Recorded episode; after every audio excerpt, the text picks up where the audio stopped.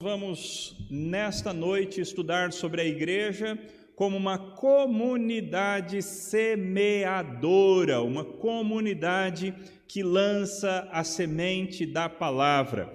Nós vamos ver três aspectos. Primeiro, o dever de semear a palavra. Segundo, o resultado do semear da palavra. E terceiro, o problema que a semeadura causa. São três coisas o dever de semear a palavra, o resultado da semeadura e o problema, o possível problema que o nosso lançar de sementes causa. Então, o primeiro texto que nós vamos estudar, meus irmãos, é Mateus 13, versículos 1 a 23. No começo do nosso encontro aqui, nós lemos a versão da parábola de Lucas. E agora nós vamos ver a versão de Mateus. Mateus 13, a partir do versículo 1, onde nós lemos assim: Naquele mesmo dia, Jesus saiu de casa e se assentou à beira-mar. E grandes multidões se reuniram em volta dele, de modo que entrou num barco e se assentou. E toda a multidão estava em pé na praia. E de muitas coisas lhes falou por parábolas, dizendo: Eis que o semeador saiu a semear. E ao semear, uma parte caiu à beira do caminho, e vindo as aves a comeram. Outra parte caiu em solo rochoso, onde a terra era pouca e logo nasceu, visto não ser profunda a terra. Saiu, porém, o sol e a queimou. E porque não tinha raiz, secou-se. Outra parte caiu entre os espinhos, e os espinhos cresceram e a sufocaram. Outra, enfim, caiu em boa terra e deu fruto a cem, a sessenta e a trinta por um. Quem tem ouvidos para ouvir, ouça. Então os discípulos se aproximaram de Jesus e lhe perguntaram: Por que o Senhor fala com eles por meio de parábolas? Ao que Jesus respondeu: Porque a vocês é dado conhecer os mistérios do reino dos céus, mas a aqueles isso não é concedido Pois ao que tem, mais será dado e terá em abundância, mas ao que não tem, até o que tem lhe será tirado. Por isso falo com eles por meio de parábolas, porque vendo, não veem, e ouvindo, não ouvem, nem entendem. Assim nele se cumpre a profecia de Isaías: Ouvindo vocês ouvirão e de modo nenhum entenderão, vendo vocês verão e de modo nenhum perceberão, porque o coração deste povo está endurecido, ouviram com os ouvidos tapados e fecharam os olhos, para não acontecer que vejam com os olhos, ouçam com os ouvidos, entendam com o coração e se convertam e sejam por mim curados. Bem-aventurados, porém, são os olhos de vocês porque veem, e bem-aventurados são os ouvidos de vocês porque ouvem, porque em verdade lhes digo que muitos profetas e justos desejaram ver o que vocês estão vendo, mas não viram, e quiseram ouvir o que vocês estão ouvindo, mas não ouviram. Bem, meus irmãos, o que nós tivemos até aqui? Jesus conta uma parábola, a parábola é relativamente simples. É um semeador que sai para lançar as suas sementes para semear o campo. E ao lançar as suas sementes, três dessas sementes têm um destino ah, ruim, um destino que não dá certo. Uma cai entre espinhos, a outra é comida por pássaros e a outra cai entre pedras. Ou seja, essas três primeiras sementes foram lançadas na terra pelo semeador, mas elas não trouxeram frutos. Mas finalmente Jesus Cristo diz que uma semente foi lançada numa terra boa, e essa semente então germinou, cresceu, frutificou e produziu ah, 100 frutos para cada semente, ou 60 frutos para cada semente, ou 30 frutos para cada semente. Aí então nós temos os discípulos questionando Jesus, e essa parábola, meus irmãos, ela é fundamental. Essa, nós poderíamos dizer que essa é a mãe de todas as parábolas. Porque por meio dessa parábola nós conseguimos encontrar a chave para interpretar as demais parábolas de Jesus. Aí os discípulos perguntam: por que, que o senhor fala por parábolas? Por que, que o senhor não, não, não fala já direto as coisas para o povo? E é interessante porque alguns especialistas da educação, como Gilberto Freire, por exemplo, dizem que Jesus falava por parábolas porque ele era um mestre de primeira, de primeira ordem. Então ele queria lançar ideias para que as pessoas então discutissem essas ideias e chegassem a alguma conclusão. Mas não é isso que Jesus próprio diz a respeito do seu objetivo de contar parábolas. Jesus disse que ele contava parábolas para ocultar o significado da verdade. As parábolas não visavam ilustrar uma verdade para deixar a verdade mais fácil, mas as parábolas visavam ocultar o significado de uma verdade para deixar o significado mais difícil, para que somente aqueles escolhidos pelo Pai conseguissem entender e conseguissem ser salvos. É assustador. O que falam por aí a respeito de parábolas está totalmente errado.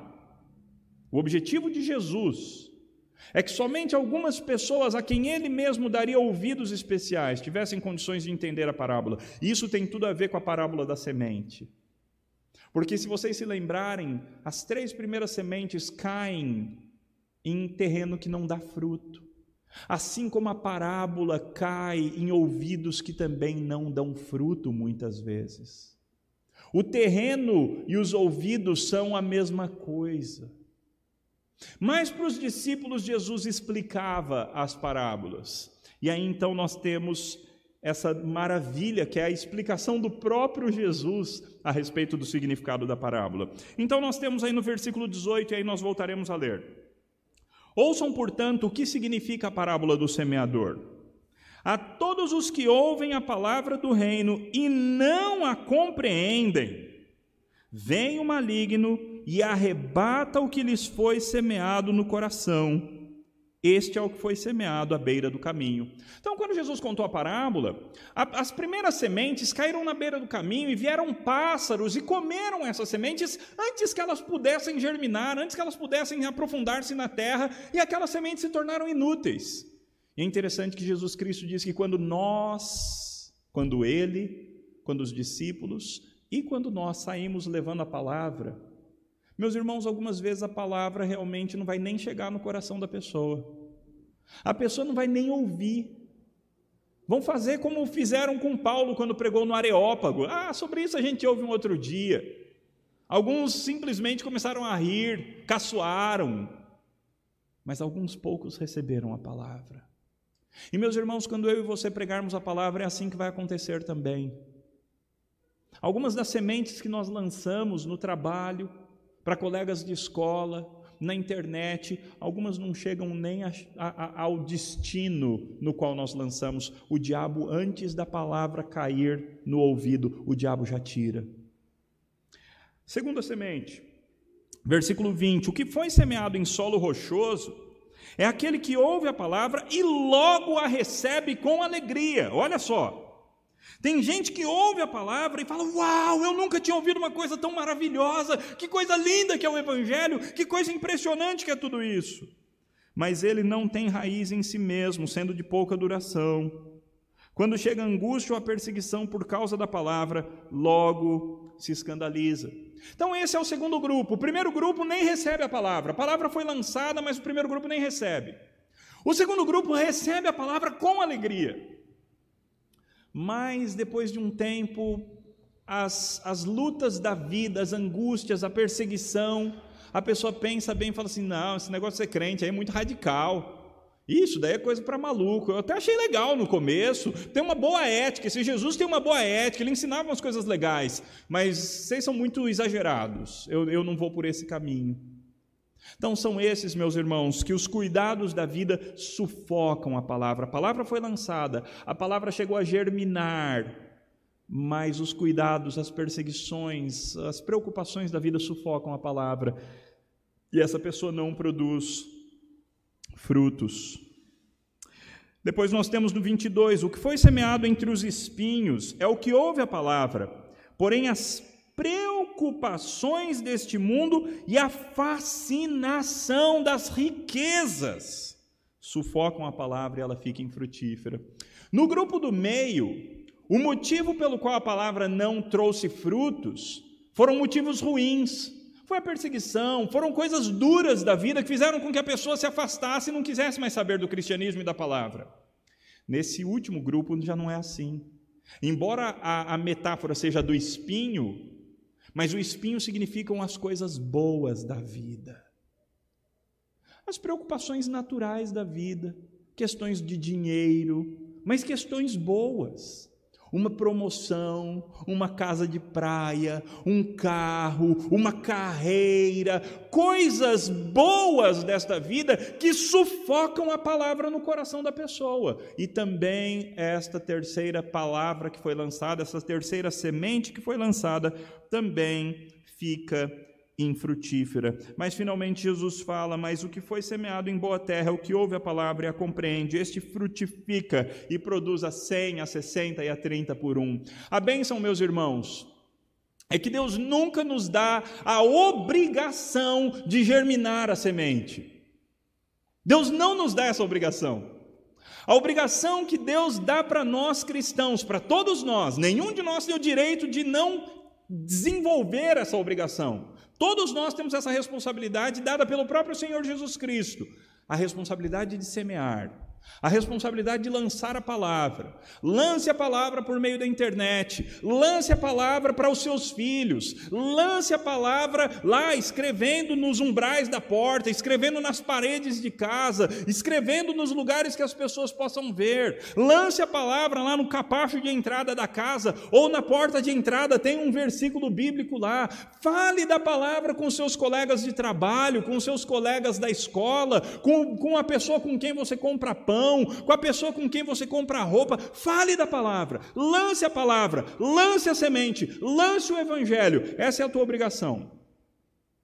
O que acontece a partir daí já não é mais a tua obrigação. Se essa palavra vai cair num lugar onde os pássaros vão comer, as pedras vão, vão, vão a, a fazer com que seque, os espinhos vão sufocar, isso não é problema teu. Isso é departamento soberano de Deus. Deus é o Senhor soberano que sabe quais são aqueles a quem Ele mesmo escolheu. Deus é o Senhor soberano que sabe para quem que Ele vai revelar os mistérios do reino. Deus é o Senhor soberano que vai abrir alguns corações para entenderem aquilo que o homem sozinho não consegue entender. Deus, o Santo Espírito, é aquele que virá sobre alguém a quem você lançou a palavra e essa pessoa vai, uau! Agora eu entendi. E essa pessoa se transformará em quê? Em alguém que também lança a palavra. Porque ele vai frutificar. Ele vai dar frutos, ele vai produzir outros frutos, lançando outras sementes para a glória de Deus. Meus irmãos, a nossa obrigação é falar. Conversão é departamento do Senhor Deus. Então, a primeira coisa que nós aprendemos com relação à igreja como uma comunidade semeadora é que nós todos, todos nós, sem exceção, não é o pastor apenas, não são os presbíteros apenas, não são os diáconos apenas, mas absolutamente todos nós temos o dever de lançar a palavra. Nós somos semeadores.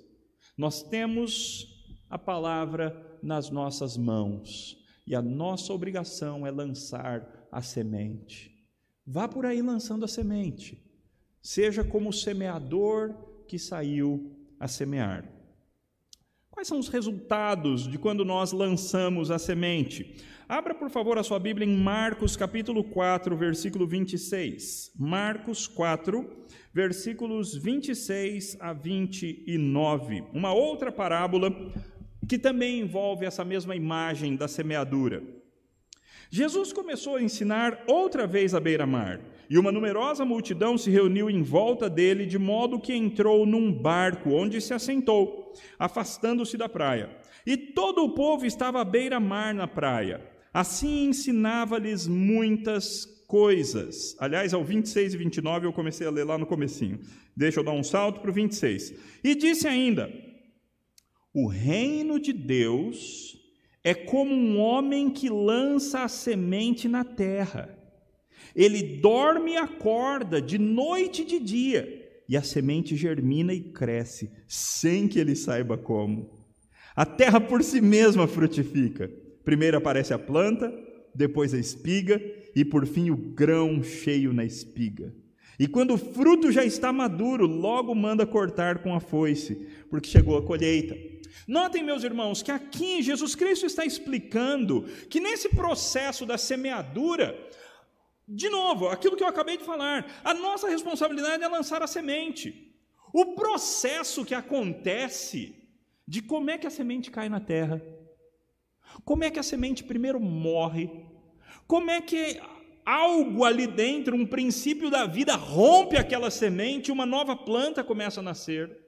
Como é que agora essa planta começa a se tornar uma planta forte e de repente tem uma espiga ali, uma espiga que Jesus está falando aqui, o que tudo indica é a espiga de trigo, ok? Que era o grande grão daquela região. Então nasce uma espiga e nessa espiga tem grãos.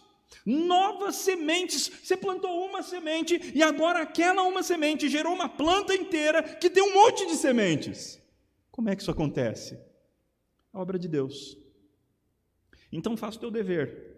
Quanto a você, semeie e deixe que Deus faça a parte dele. Você continua, notem como é que ele ilustra o semeador. Ele dorme e acorda de noite e de dia, e a semente germina e cresce sem que ele saiba como você continue vivendo a sua vida, continue plantando outras sementes, continue dependendo do soberano Deus para que ele faça a parte dele enquanto você faz a sua parte. E quando você menos esperar, a terra vai frutificar por si mesma. Pregue a palavra, lance a palavra, compre, compre alguma coisinha ah, que tem a ver com a Bíblia, compra um bolo e coloca junto um cartão cheio de versículo para o teu colega, para a tua colega de trabalho, para a tua vizinha. Chega lá no teu colega de trabalho, compra uma coisa que ele está querendo, faça alguma coisa pelas pessoas, mas leve a palavra. Meus irmãos, nós temos que usar maneiras de levar a palavra. Nós fomos chamados para isso, para semearmos e assim devemos viver. Uma outra palavra, que, parábola, que fala a respeito desse processo, nós encontramos aí no mesmo capítulo, Marcos 4, versículos 30 e 32. Diz assim: Disse mais: Com que poderemos comparar o reino de Deus? Ou com que parábola o apresentaremos? Ele é como um grão de mostarda, uma semente de mostarda, que quando semeado é a menor de todas as sementes sobre a terra, a menor de todas conhecidas ali naquela região, ok? Mas uma vez semeada, cresce e se torna a maior de todas as hortaliças. Cria ramos tão grandes que as aves do céu podem se aninhar à sua sombra. Aqui também está falando a respeito do resultado da nossa semeadura. Meus irmãos, o que, que era aquele grupo de 120 pessoas acuados, fugindo do, do, do, das autoridades romanas. O que, que era aquele grupo? Um grupo irrelevante, meus irmãos. O cristianismo ele nasce com 11 homens, porque um deles foi o traidor, o décimo segundo. Então são 11 homens, 11 homens limitados, limitados na sua, na sua compreensão, limitados espiritualmente, que depois tem mais um grupo lá de cento e tantas pessoas. Se você olhasse para aquilo ali, você diria que aquele povinho ali mudaria o mundo? Quem diria que aquele povinho, um monte de gente sem importância, um monte de gente sem fama, um monte de gente sem seguidores, um monte de gente sem formação, mas, meus irmãos, uma semente minúscula nas mãos de Deus é capaz de transformar o mundo inteiro. E foi assim que aconteceu. Aquela comunidade de 120 pessoas, no primeiro sermão do pescador, quase iletrado, se torna uma comunidade de 3 mil pessoas. E assim Deus vai fazendo com a pregação da palavra, meus irmãos. O reino de Deus é como uma semente irrisória, uma semente desprezível, pequenininha, que uma vez plantada se torna a maior de todas as hortaliças. Você não faz ideia o que, que Deus pode fazer na tua família se você começar a pregar a palavra. Você não faz ideia o que Deus pode fazer na tua empresa, na tua escola, se você começar a pregar a palavra. É claro que Ele é soberano, e nós já vimos isso em outro ponto. Ele é soberano. Mas, meus irmãos, se Deus quiser usar você dentro das suas limitações para transformar um número absurdo de pessoas, Deus usa. Deus usa quem Ele quer. Deus não depende de formação, Deus não depende de uma biografia muito boa, Deus não depende de que você seja uma pessoa eloquente, Deus não depende de nada disso. Deus usa pequenas sementes, e a partir dessas pequenas sementes, o reino de Deus se expande e domina o mundo todo. Mas a semeadura gera um problema. Nós vimos então que nós temos o dever de semear. Eis que o semeador saiu a semear. Lembre-se, esse texto está falando de você. Eis que o semeador saiu a semear. Você é o semeador, a semente é a palavra de Deus. Semeie, semeie a palavra, leve a palavra. E Deus vai se responsabilizar pelos resultados. É Ele quem faz a terra germinar, é Ele quem faz aquela semente lançada criar várias árvores que vão ou uma árvore que vai lançar, criar outras sementes que vão brotar e que vão dominar o mundo. É Deus quem faz essa obra. Mas no processo de semeadura, nós podemos correr um risco, nós podemos causar um problema. E Jesus falou sobre esse problema lá em Mateus 13, versículos 24 em diante mais uma parábola da semeadura. Notem os irmãos que nós, nós já vimos até aqui três parábolas diferentes que usam a mesma ideia da semente: parábola do semeador, parábola da semente e a parábola do grão de mostarda. Agora nós veremos a parábola do joio. Mateus 13, versículos 24 em diante, assim diz a palavra de Deus. Jesus lhes propôs outra parábola, dizendo: O reino dos céus é semelhante a um homem que semeou boa semente no seu campo. Mas enquanto todos estavam dormindo, veio o inimigo dele, semeou o joio no meio do trigo e foi embora. E quando as plantas cresceram e produziram fruto, apareceu também o joio então os servos do dono da casa chegaram e disseram: Patrão, o senhor não semeou boa semente no seu campo? De onde então vem o joio?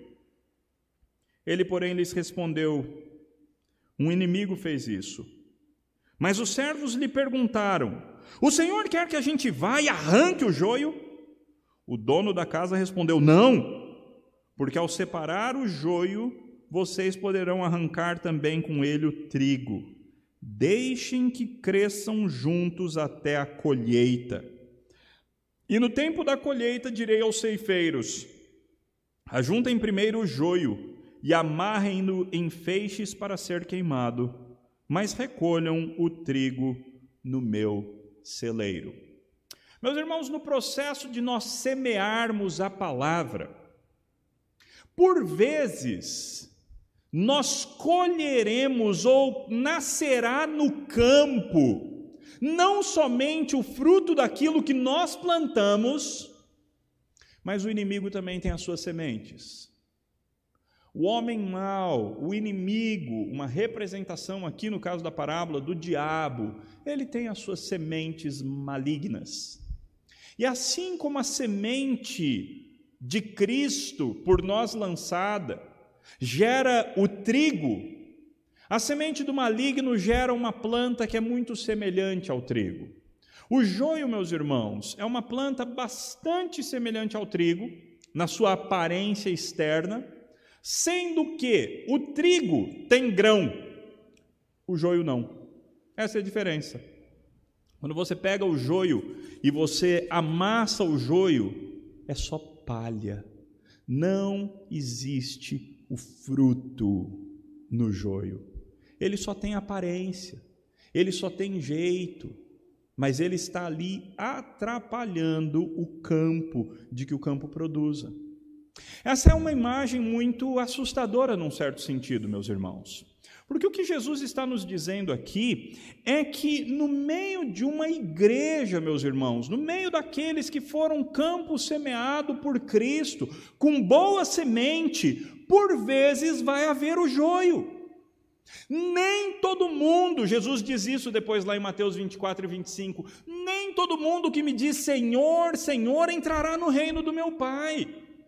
Alguns haverá naquele dia que dirão: Mas Senhor, no teu nome nós expulsamos demônios, no teu nome nós fizemos isso e nós fizemos aquilo. E Jesus dirá para eles: Saiam para longe de mim, malditos, porque eu nunca conheci vocês.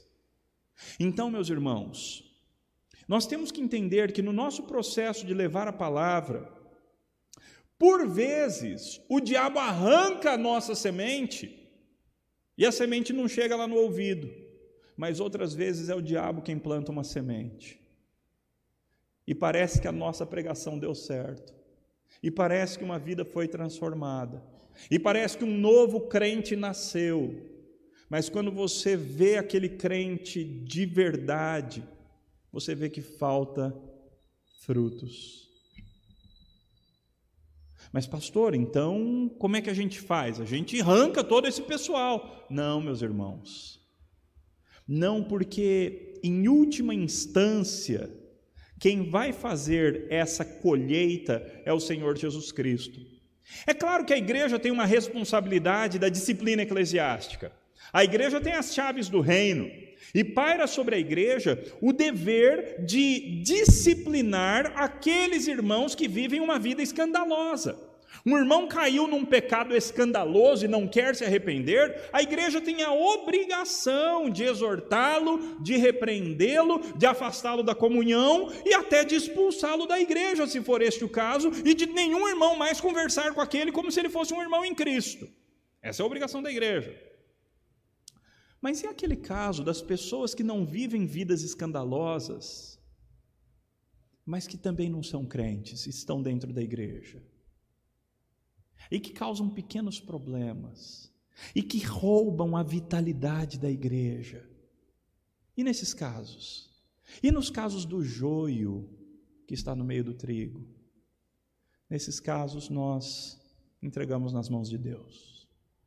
Nós falamos, Senhor, o dono da vinha é o Senhor. O Senhor é o dono da colheita, o Senhor é o dono do campo. E vai chegar a hora certa, na qual a, a distinção, a diferenciação, o julgamento vai ser feito. Quanto a nós, continuemos lançando a nossa semente e produzindo os nossos frutos. O lançar de sementes, portanto, meus irmãos, ele causa este problema. Por vezes, ele vai produzir bons frutos, mas por vezes, no meio do campo que nós semeamos, o diabo vai semear coisa ruim. E a igreja vai ser atrapalhada por conta disso. Quais são as aplicações, então, meus irmãos, de todas essas imagens de semente que nós vimos nesta noite? Primeira aplicação: semeie. Você é o semeador. E para usar a imagem do salmo, quem sai andando e chorando enquanto semeia, voltará com júbilo, trazendo seus peixes. Então semeie, semeie, ainda que for doloroso o processo, ainda que for complicado, semeie, lance a semente da palavra. Essa é a tua obrigação, essa é a minha obrigação. Sejamos semeadores da palavra de Deus. Em segundo lugar, descanse. Descanse. Saiba que a tua responsabilidade é lançar a semente, a tua responsabilidade não é transformar a vida de ninguém. Então, às vezes, por exemplo, nós pais, não é? Nós pais, imagina, por exemplo, ali o Jefferson e a Daniele, vão ser pais do Timóteo daqui a pouquinho, não é? Nós pais nos preocupamos com os nossos filhos. Meus irmãos, a obra de conversão pertence a Deus. Nosso papel é lançar semente. Lance a semente, a tempo e fora de tempo. Lance a semente, lance a semente, lance a semente. Constantemente, ao deitar, ao levantar, ao dormir, ao acordar, na, na, mesa do café da manhã, do almoço, da janta, lance a semente. E Deus, na hora certa, Deus transforma. Na hora de Deus, Deus faz com que o fruto apareça. Primeira aplicação, semeie. Segunda aplicação, descanse. Terceira aplicação tem a ver com a segunda. Não fique preocupado com o joio. Alguns têm mais olhos espirituais para isso. Tá? Isso daí tem a ver com dom espiritual, ok? Alguns irmãos da igreja têm olho espiritual para ver o joio. Alguns têm. Descanse. Saiba que não é a tua responsabilidade arrancar o joio do meio do trigo. É responsabilidade de Cristo. Quanto a você, faça a tua obra Continue lançando as suas sementes para a glória de Deus. Porque o risco é você ficar tão preocupado com o joio, tão focado no joio, que você para de semear. Deus não quer isso para você. Esquece o joio. Deixa o joio para lá. E continua semeando boa semente, para que as boas sementes produzam bons frutos e a igreja fique cheia destes bons frutos para a glória do nosso Deus.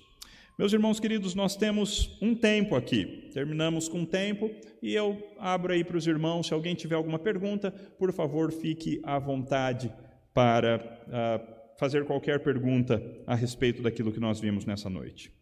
Os irmãos que estão aí de casa, se você quiser escrever no YouTube também, fique à vontade. Eu estou com o YouTube aqui na minha frente. Eu posso então ler alguma coisa que os irmãos, porventura, quiserem escrever aqui no nosso chat. Alguma pergunta?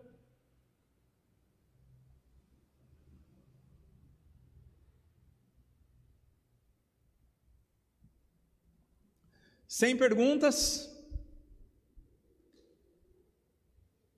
Os irmãos sabem o que, que se diz sobre isso, não é? Que quando não tem pergunta, ou todo mundo entendeu todo, tudo, ou ninguém entendeu nada. É isso que se diz sobre a ausência de perguntas. Eu espero que todos tenham entendido tudo. Uh, mais uma oportunidade. Se alguém tiver alguma pergunta, por favor, fique à vontade. Aqui no YouTube também, nenhuma pergunta dos nossos 20 aparelhos que estão ligados aqui.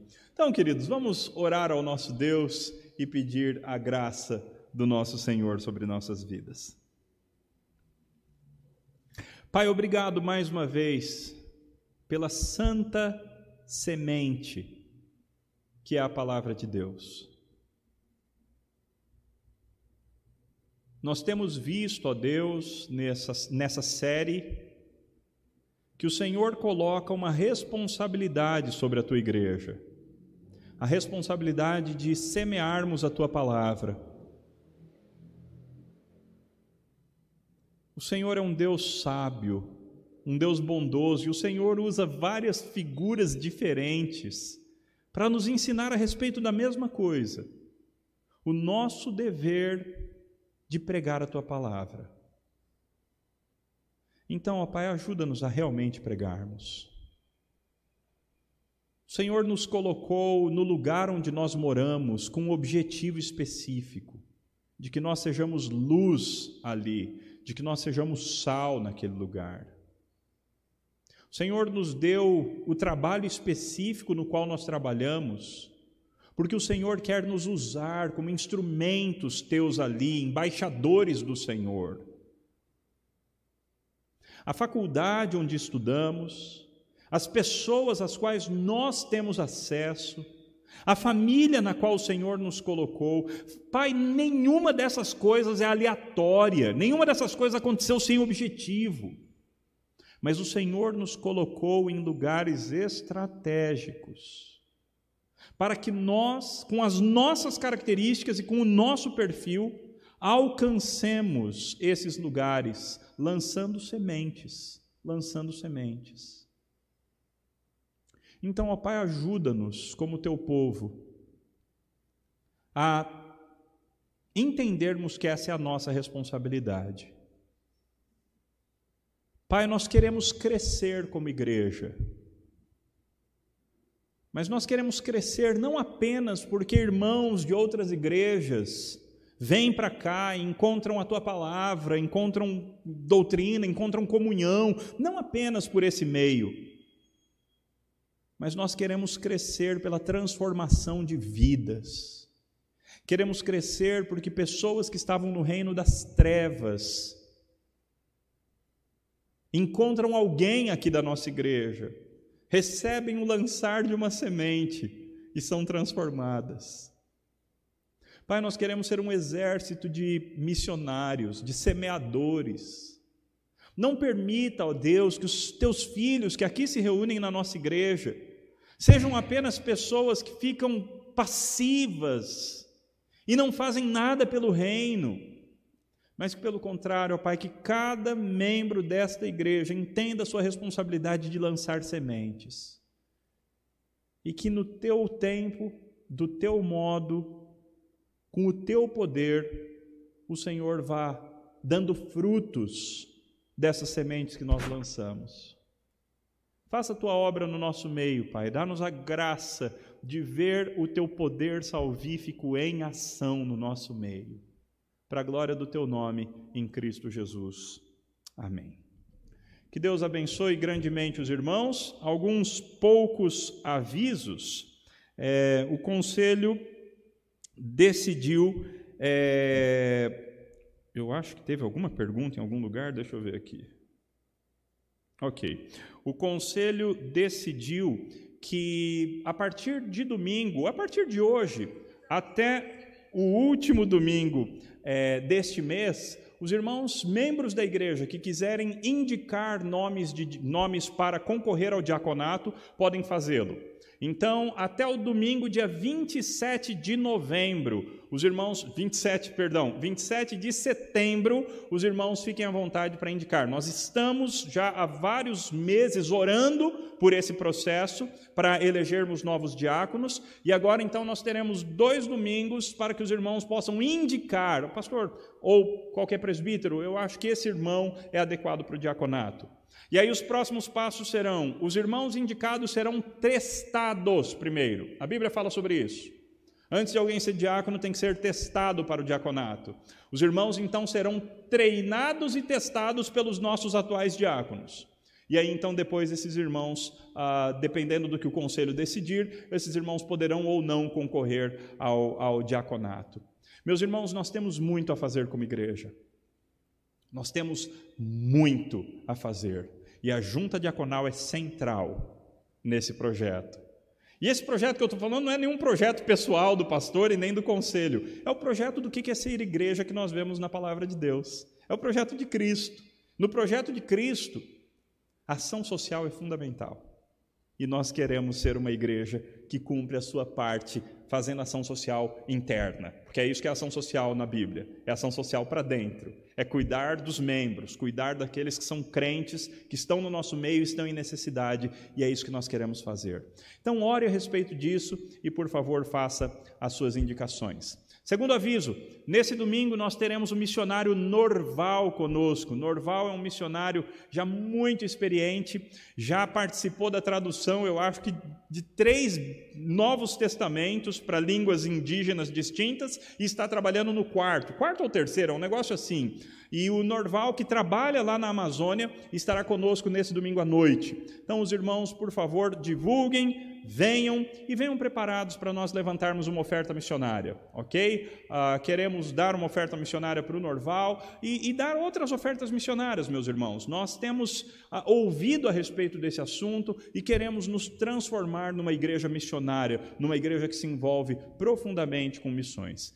Que dessa forma, meus irmãos, Deus nos abençoe e todos os irmãos tenham uma ótima noite.